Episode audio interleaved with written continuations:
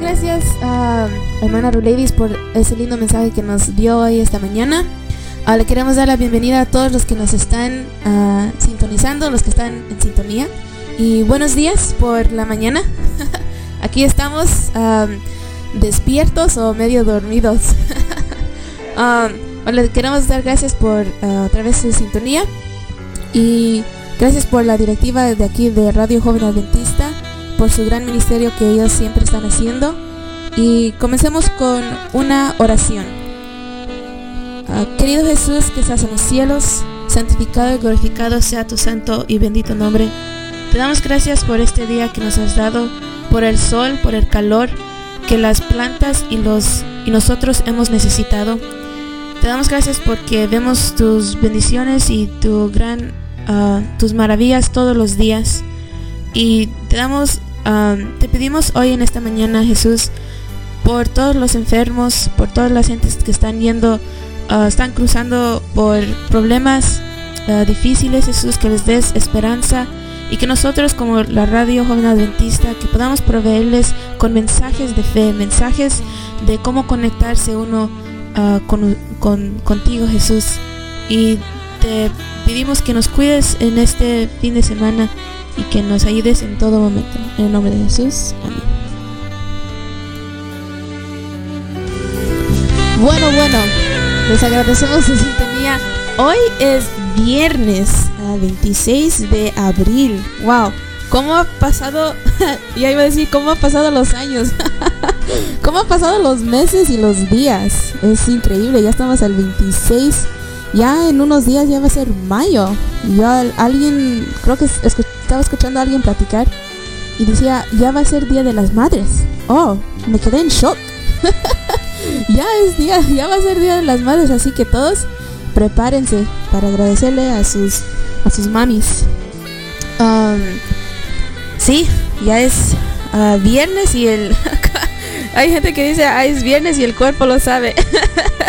es día ya de preparación y que se prepara alguien para algo grandioso, ¿no? Que es el descanso, el, sábado, el día que Dios mismo descansó. Por cansado no creo. Cansó para darnos a nosotros un ejemplo, ¿no? Que la, el cuerpo necesita descansar, o sea, necesitamos las ocho horas de, de descanso, de poder dormir. Y pues un día más, un día entero, no para dormir, obvio, sino para um, estar con Dios conectado, o sea, congregado con nuestros hermanos en Cristo, eh, los que compartimos la misma fe, para, fortalecernos. Um, yo esta semana he comprendido qué gran, qué gran, gran importancia es la comunidad um, que nosotros necesitamos para mantener la fe, ¿no? Y para gente que podamos ir y decirles nuestros problemas y ellos nos mantienen en la fe, nos dan eh, palabras de esperanza que a veces nosotros por más que intentemos buscar, por más que intentemos escuchar, pues no, realmente no nos afecta hasta que alguien, un, amigo, alguien de la iglesia viene y nos, y nos conforta, ¿no? A través de Dios. Bueno, ahorita continuamos. Quisiéramos agradecer a Dalia por tomar los micrófonos y lo hace con, mucha soltura. Me da gusto de escucharte, Dalia. Bienvenida a nuestra cabina virtual aquí en la ciudad de Modesto, California. Un lugar muy bonito, atractivo precisamente. Estamos a unas cuantas millas solamente de la capital del estado de California, del estado dorado, aquí en Sacramento. Para los que no sabían, Sacramento es la capital del estado de California. California es un estado súper importante, pertenecía a México y bueno, de cierto modo, ahora ya no, pero los años han pasado y muchos hispanos, muchos mexicanos eh, hemos tomado lugar otra vez de California, ¿verdad? Así que el estado dorado, por muchas razones, por muchas razones, es dorado. Bien, ya les dimos nuestra ubicación. Así que Dalia, queremos agradecerte entonces por acudir aquí a nuestra eh, cabina virtual de Radio Joven Adventista Gracias por los saludos y también las formas de sintonizar que nos has presentado, de sintonizar la radio. Pero tenemos una inquietud para los que no te conocen o no te conocemos muy bien.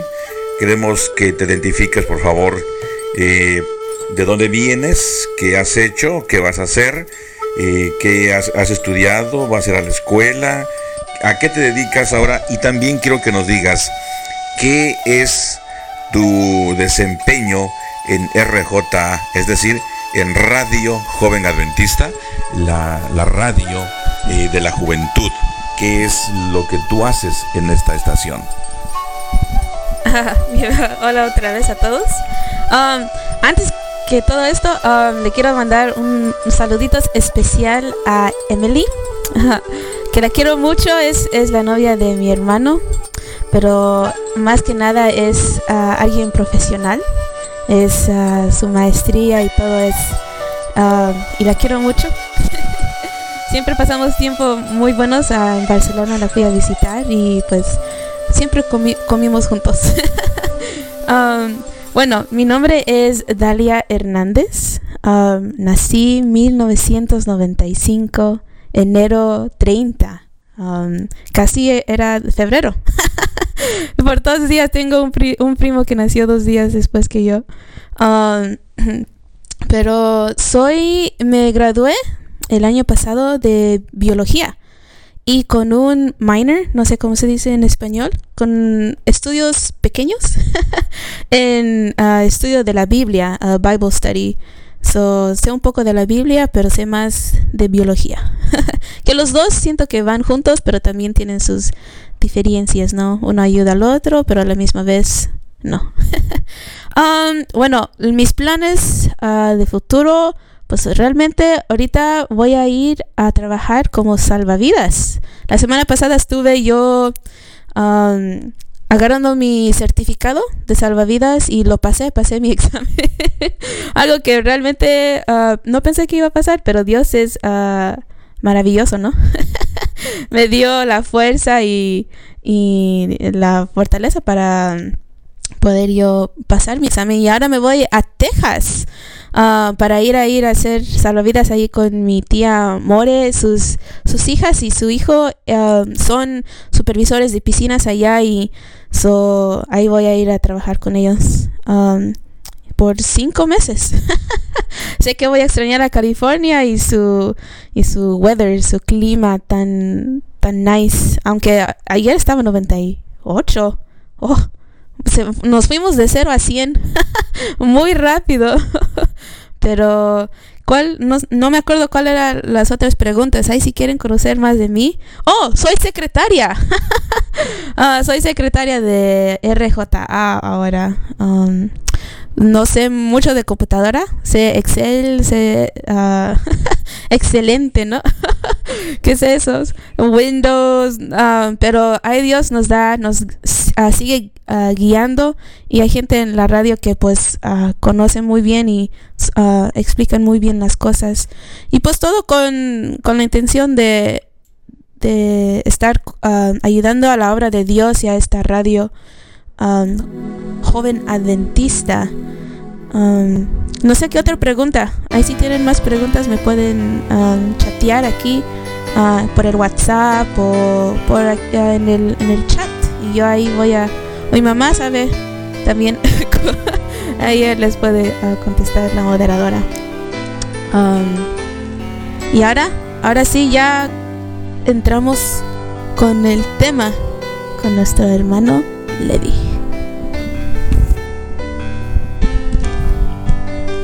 Gracias, gracias, Dalia. Me gusta el carisma que tienes para, para hablar, para dirigirte en público. Algún día quisiera aprender así.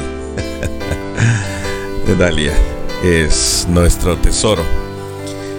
Eh, a veces platicamos con algunos otros amigos, eh, compañeros de milicia, que el Señor, acerca de nuestros hijos, ¿no? El Señor nos ha dado la bendición de tener hijos que no merecemos. Muy buenos muchachos, tremendos, iguales que todos, pero el Señor ha sido maravilloso en esta área de concedernos a estos muchachos, a nuestros lindos hijos.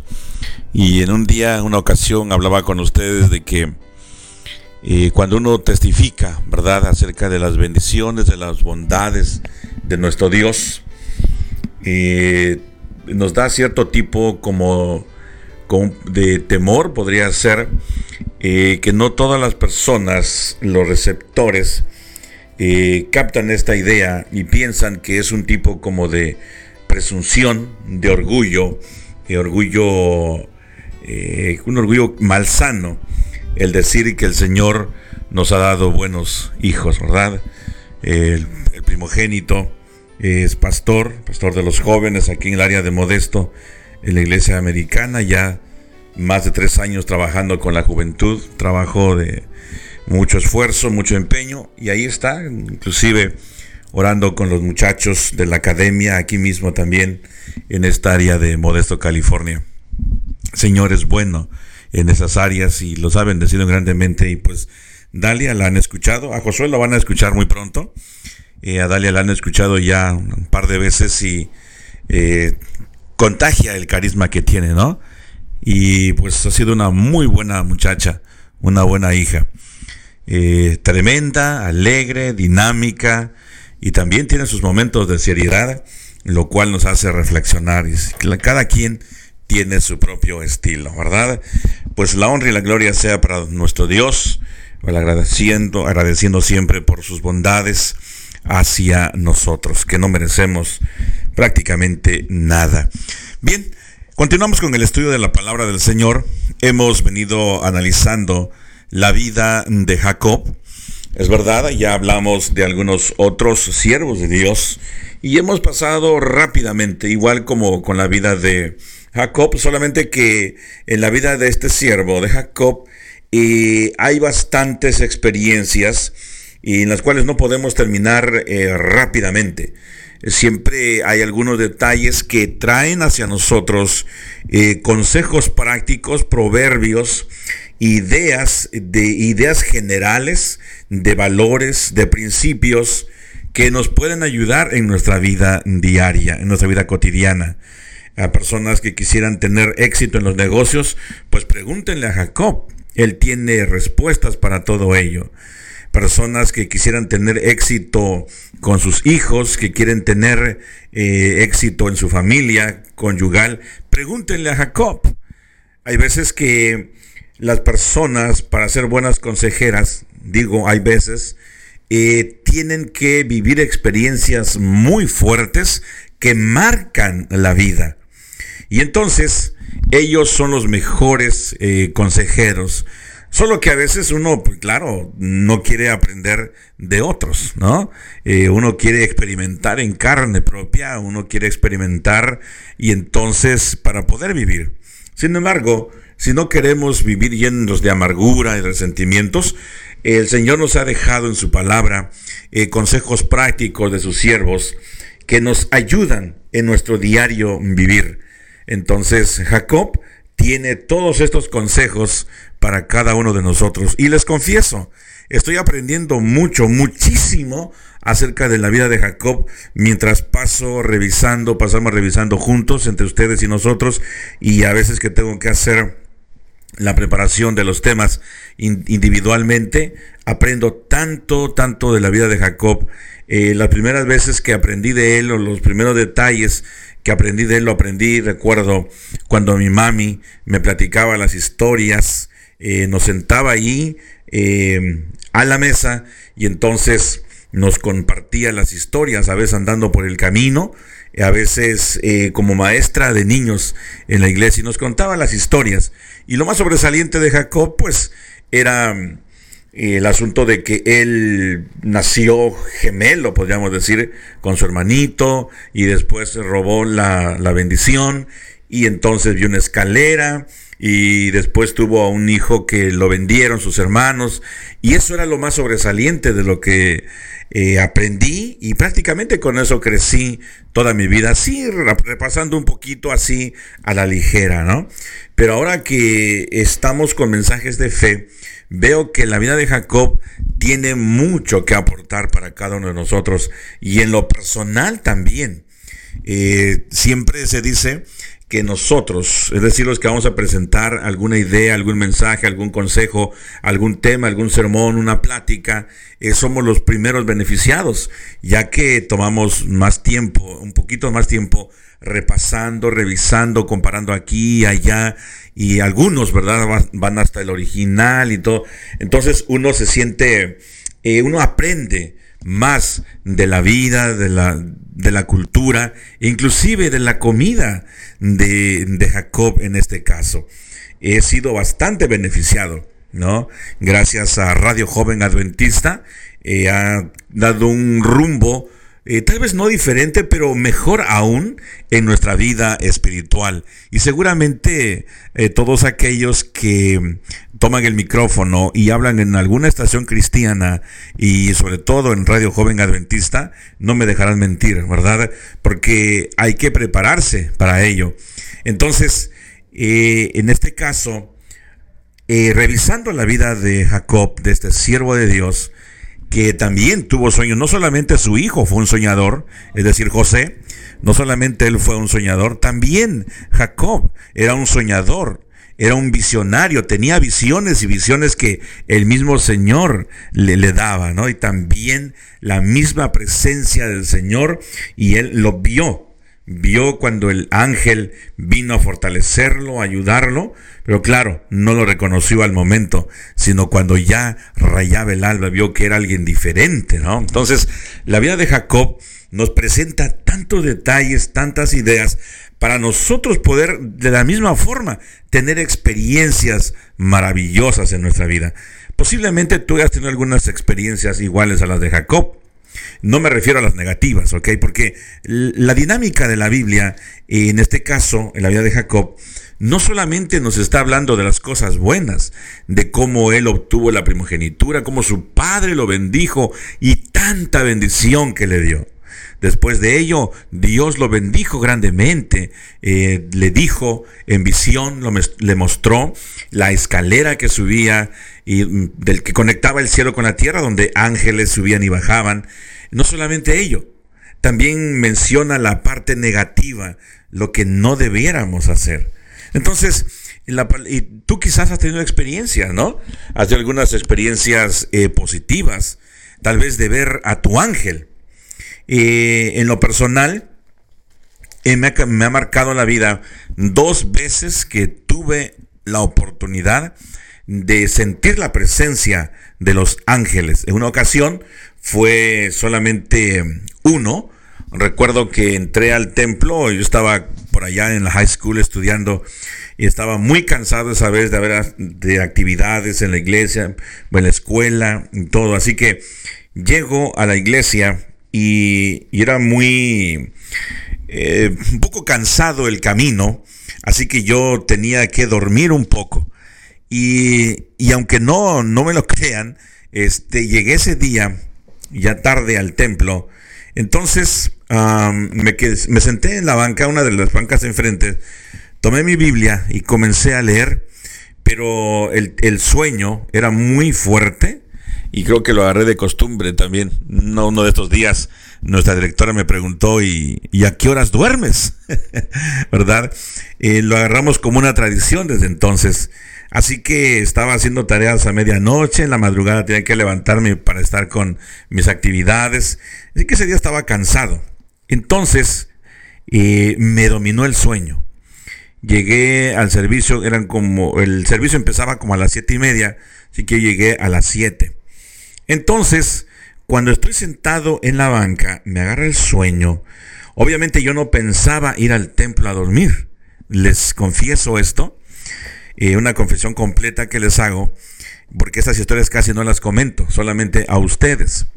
Entonces, me siento en la banca, una, la segunda banca de enfrente hacia atrás, Cuando estoy sentado, no me senté hasta en la orilla, sino me senté eh, cerca del, del pasillo.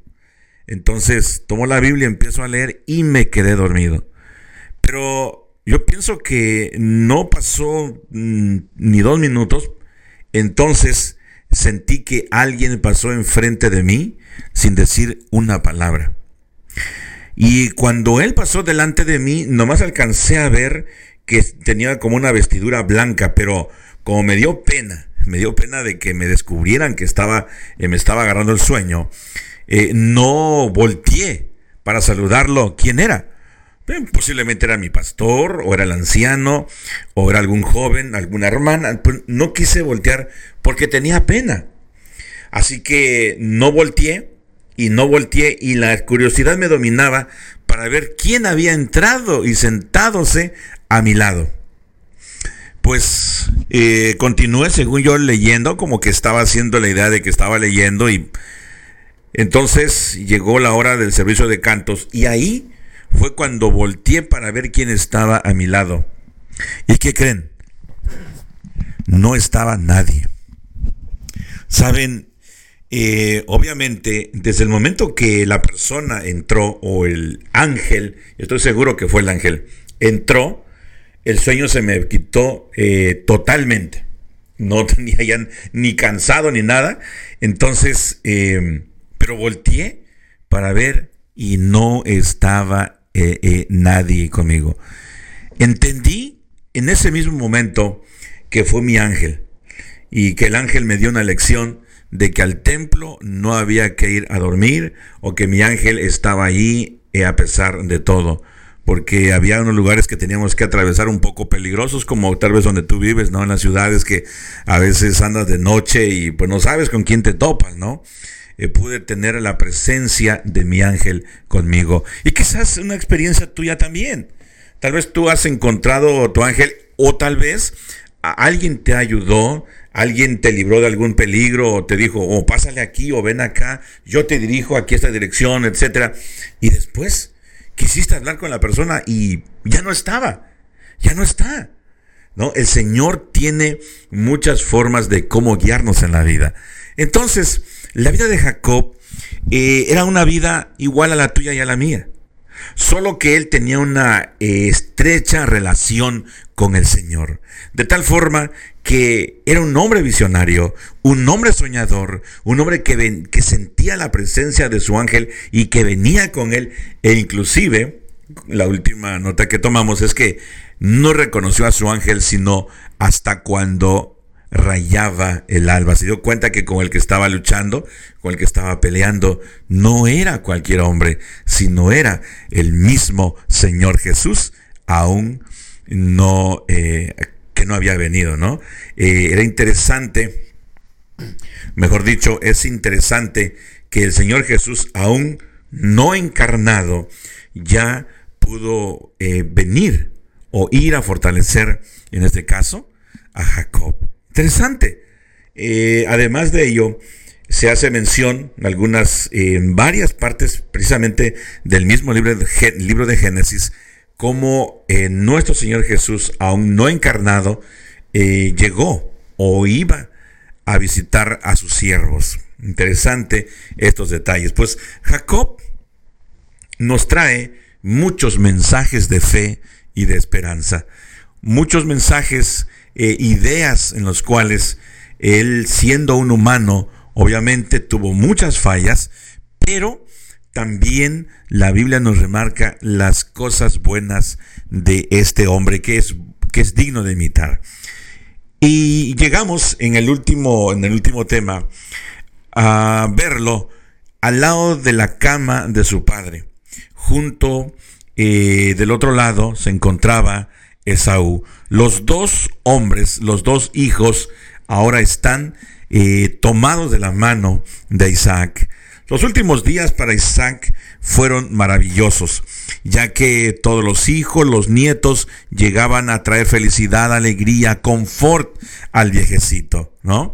Eh, estaba leyendo también que todavía vivía Isaac cuando los hijos de Jacob, o sea, los nietos de Isaac, vendieron a José. todavía él se enteró de esa, de esa triste experiencia.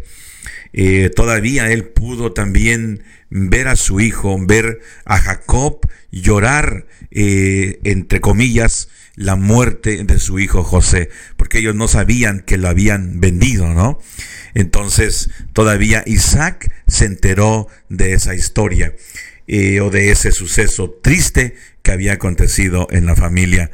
Ya no se enteró de que llegó a ser faraón, perdón, este gobernador de Egipto que trabajaba junto al faraón, de eso ya no se enteró, pero sí pasó también esas experiencias. Pero la parte de ello, sus últimos días fueron llenos de paz, fueron llenos de armonía al ver a sus dos hijos juntos ahí. Pero llegó el momento de su muerte, de la muerte de Isaac, y dice el registro bíblico en Génesis en el capítulo 35 versículo 28. Los días de Isaac fueron 180 años.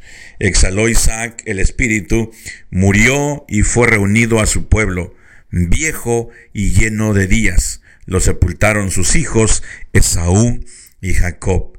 Y hay un detalle en el versículo 29 que les quiero compartir. Dice, exhaló Isaac el espíritu. En algunas otras traducciones dice, entregó el espíritu. Ellos ya sabían, eh, es decir, los patriarcas ya sabían que después de esta muerte, después de morir, después de entregar el espíritu, había otra vida. No eh, reencarnar como se creía en aquel tiempo, bueno, todavía en la actualidad, ¿no? Eh, en aquel tiempo era más fuerte esa creencia de que tú al morir reencarnabas en cualquier cosa, en cualquier animal o planta, árbol, lo que sea. Eh, los patriarcas ya sabían acerca del estado de los muertos, sabían que después de muertos, después de entregar el espíritu, ellos iban a volver a vivir y esto nosotros lo sabemos ahora con lujo de detalle, que va a ser después de la venida de Cristo Jesús. Interesante ver que nuestros patriarcas, Isaac, eh, Abraham, Isaac y Jacob, ya sabían, eh, tenían el conocimiento del estado de los muertos. Pues bien, eh, una vez que sepultan a Isaac, los hombres, los hermanos, Isaac, eh, perdón, eh, Esaú y Jacob, cada quien toma eh, su camino, cada quien hace sus, organiza sus actividades en conjunto con su familia, con sus hijos. Y Moisés, al escribir el libro de Génesis, porque él es el autor de este libro, se cree que él lo escribió mientras estaba en el desierto cuidando las ovejas. Se cree que mientras él estaba por ahí, cuando el Señor le habló, se le apareció en una zarza, en, una, en un matorral que estaba ardiendo, se cree que por ese tiempo escribió el libro de Génesis. Es decir, que algunos acontecimientos que están registrados en la Biblia todavía no habían sucedido, pero Dios se lo había revelado ya a su siervo Moisés. Hay algunos detalles que son eh, de suma importancia destacar del libro de los orígenes, del libro de la Biblia. Es, no es nuestra temática, pero vamos tocándolo eh, así como dándonos pincelazos, ¿no? Quizás en algún momento podríamos tener una serie de los escritos originales o mejor dicho, de otra, de otra forma, eh, ver el libro de los orígenes, el Pentateuco y sumarle el libro de Job, quienes fueron escritos por Moisés sin, sin, ninguna duda. Además de otros salmos que se registran precisamente en el libro de los salmos, que Moisés fue el autor de ellos. Entonces, eh, Moisés tuvo a bien incluir en toda la historia de Jacob, no solamente unos detalles de la vida de Esaú, no solamente incluyó allí eh, decir, bueno, Esaú se enojó y lo quiso matar, no solamente se enojó y dijo, ya llegará el día de la muerte de mi padre y pasará el luto y te voy a matar. No solamente eso, pero tuvo a bien escribir un capítulo completo para Esaú y su descendencia. Y en esto quiero detenerme eh, en los minutos próximos. Eh, Esaú, aunque nació en el mismo hogar, aunque mamó eh, de su misma mamá donde mamó también Jacob, tomó otro rumbo. La vida de él fue diferente. A él le gustaba ser libre o liberal. A él le gustaban las parrandas, le gustaba andar en vagabundo por todos lados, tener mujeres y conquistas por otros lados, es decir, era un don Juan, como dicen alguien por ahí, le gustaba todo lo que tenía que referirse a la mundanalidad, en el, aspecto espiritual, en el aspecto cristiano, entre comillas, por la creencia y la cultura que ellos tenían, a, ellos no, a él no le interesaba esto. No le interesaban los sacrificios que hacía su abuelo, que hacía su padre. A él no le importaba eso él aburría, se sentía incómodo al ver que su padre ofrecía los sacrificios eh, en este, eh, podríamos decir en este tiempo, ¿no? Traía el matinal, la lección, como recuerdo que mi padre lo hizo con nosotros todos los días, incluyendo el sábado, ¿no? Antes de irnos a la iglesia, nos preparaba bien nos sentaba allí a la mesa y nos exponía la lección y daba nuestro punto de vista y ya a las nueve de la mañana nos dirigíamos a la iglesia porque nos quedaba cerquita, cerquita ahí y era una alegría, disfrutábamos de todo ello. Pero a Esaú no le importaba, él se sentía aburrido, por eso es que él prefería andar de vago. Y bueno, Esaú decidió hacer ello, ¿no? él tomó esa decisión. Así que el hecho de que nació del patriarca Jacob, el hecho de haber nacido en un hogar cristiano, en un hogar donde se adoraba al Dios verdadero, que tenía una buena cultura, tenía buenas tradiciones, tenían buena comida, tenían todo lo mejor, él decía, no, no, no, esto a mí no me gusta. Yo quiero ser libre, quiero vivir mi vida, quiero disfrutar, que nadie me cuente, que nadie me enseñe. Yo soy así y nadie me va a cambiar. Y eso lo podemos ver entre líneas, ¿no? Porque él se molestaba eh, cuando su padre hacía los sacrificios o hacía los servicios matinales, devocionales, cada mañana o en la tarde vespertino, ¿no? Estudiar, agradecer una vez más por lo que Dios había hecho en el día. Todo esto le molestaba demasiado a, a Esaú. Pero Moisés escribió el capítulo 36 de Génesis y habla de los descendientes de Saúl. Y no voy a leer todos los nombres porque es una cantidad, no los he contado, son muchos, los de sus mujeres y los hijos y fulanos y menganos. Pero sí quiero destacar dos personajes, dos personajes que se encuentran aquí en este capítulo. El versículo, eh, estamos viendo el capítulo 36, vuelvo a repetirles, y en el versículo Estamos en el versículo 12.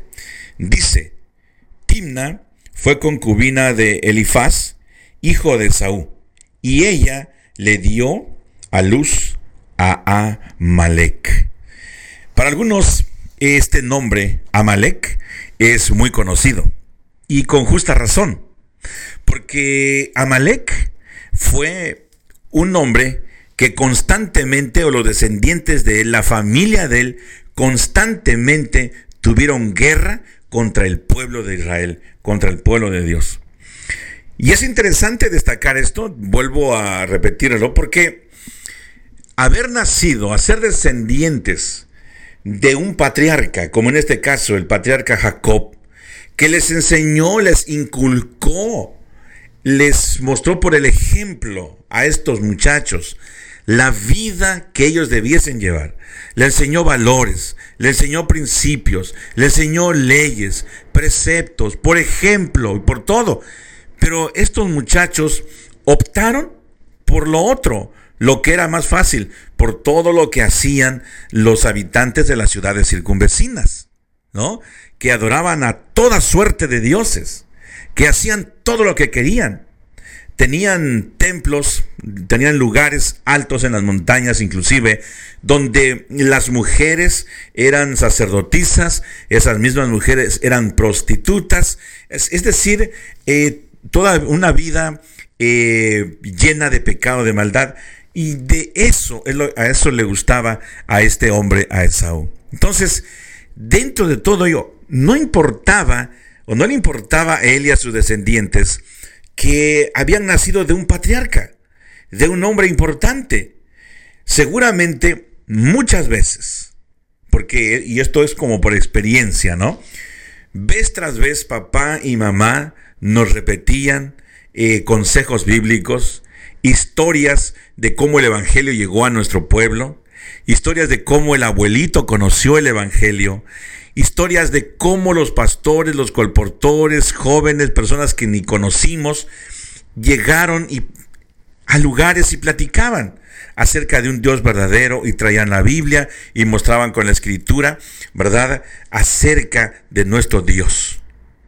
Pues nosotros lo recibíamos con agrado y creíamos con fe, pero Esaú a esto le, le aburría, le caía mal, él prefería lo demás, tanto que él fue el abuelo de Amalek. ¿Y quién fue Amalek? Volvemos a repetir. Amalek fue un hombre o los descendientes de él que todo tiempo, en todo momento, tuvieron guerra en contra del pueblo de Dios. De paso, Amán, uno de los hombres que, se, eh, que fueron muy famosos eh, en, el, en, el, reinado de Asuero, eh, este hombre era descendiente de Amalek, de los amalecitas. Cuando el pueblo de Israel salió de Egipto, después de haber estado esclavizados por más de 400 años, eh, las naciones le, habían, le abrían paso para que ellos pudiesen llegar a la tierra prometida. Pero Amalek lo resistía de, de manera, podríamos decir, eh, guerreando, peleando en contra del pueblo de Dios. Y prácticamente nuestro mismo Dios, hablando con Moisés, le dijo, Amalek siempre tendrá guerra con Dios, conmigo.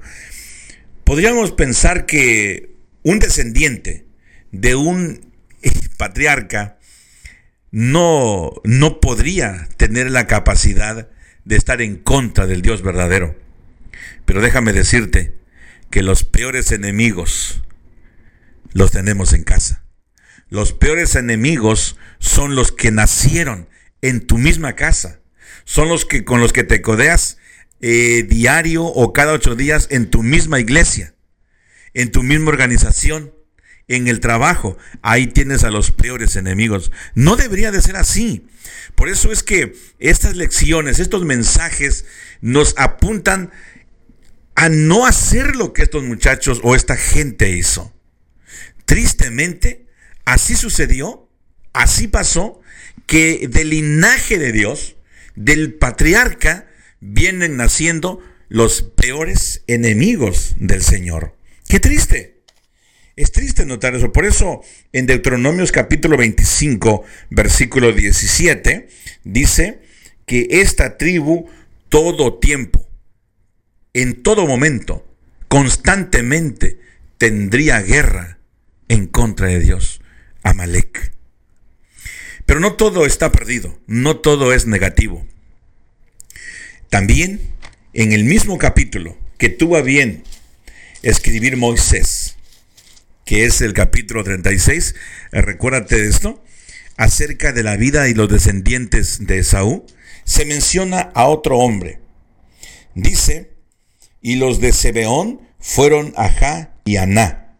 Este Aná es el que descubrió manantiales en el desierto, cuando apacentaba los asnos de Sibeón, su padre.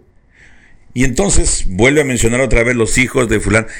Hay una lista que se menciona, y usted mismo lo puede revisar cuando tenga una oportunidad, en el capítulo 36, se mencionan todos los nombres como una genealogía. Los hombres y este hijo fue hijo de este, y etcétera, etcétera, etcétera, y etcétera. Pero hay un momento donde se detiene y dice este Aná, como que hace una excepción, hace una pausa para poder decir algo acerca de este hombre. Y es interesante notar porque somos millones de habitantes en este mundo, en este, inclusive en este país, o en los países donde tú te encuentres. No somos miles, cientos. Pero Alguien nos preguntaba y comentaba en uno de estos días, ¿no? ¿Qué se dice de ti? Cuando la gente habla de fulano, mengano, sutano, perengano y todos los demás. ¿Qué se dice de ti? ¿Qué se dice de José, de Josué, de Abraham, de Leví? ¿Qué se dice de ellos? ¿Es ¿Pertenecen al montón? Saben, ojalá que lo que se diga de ti sea algo positivo Alguien dijo, no importa que sea malo, pero que se diga de ti. No, es mejor permanecer en el anonimato si vas a querer presumir por algo negativo. Como en el caso de Amalek, que aparece aquí que este fue el enemigo prácticamente de Dios. Pero en el caso de Aná, dice que descubrió manantiales en el desierto mientras estaba cumpliendo una misión.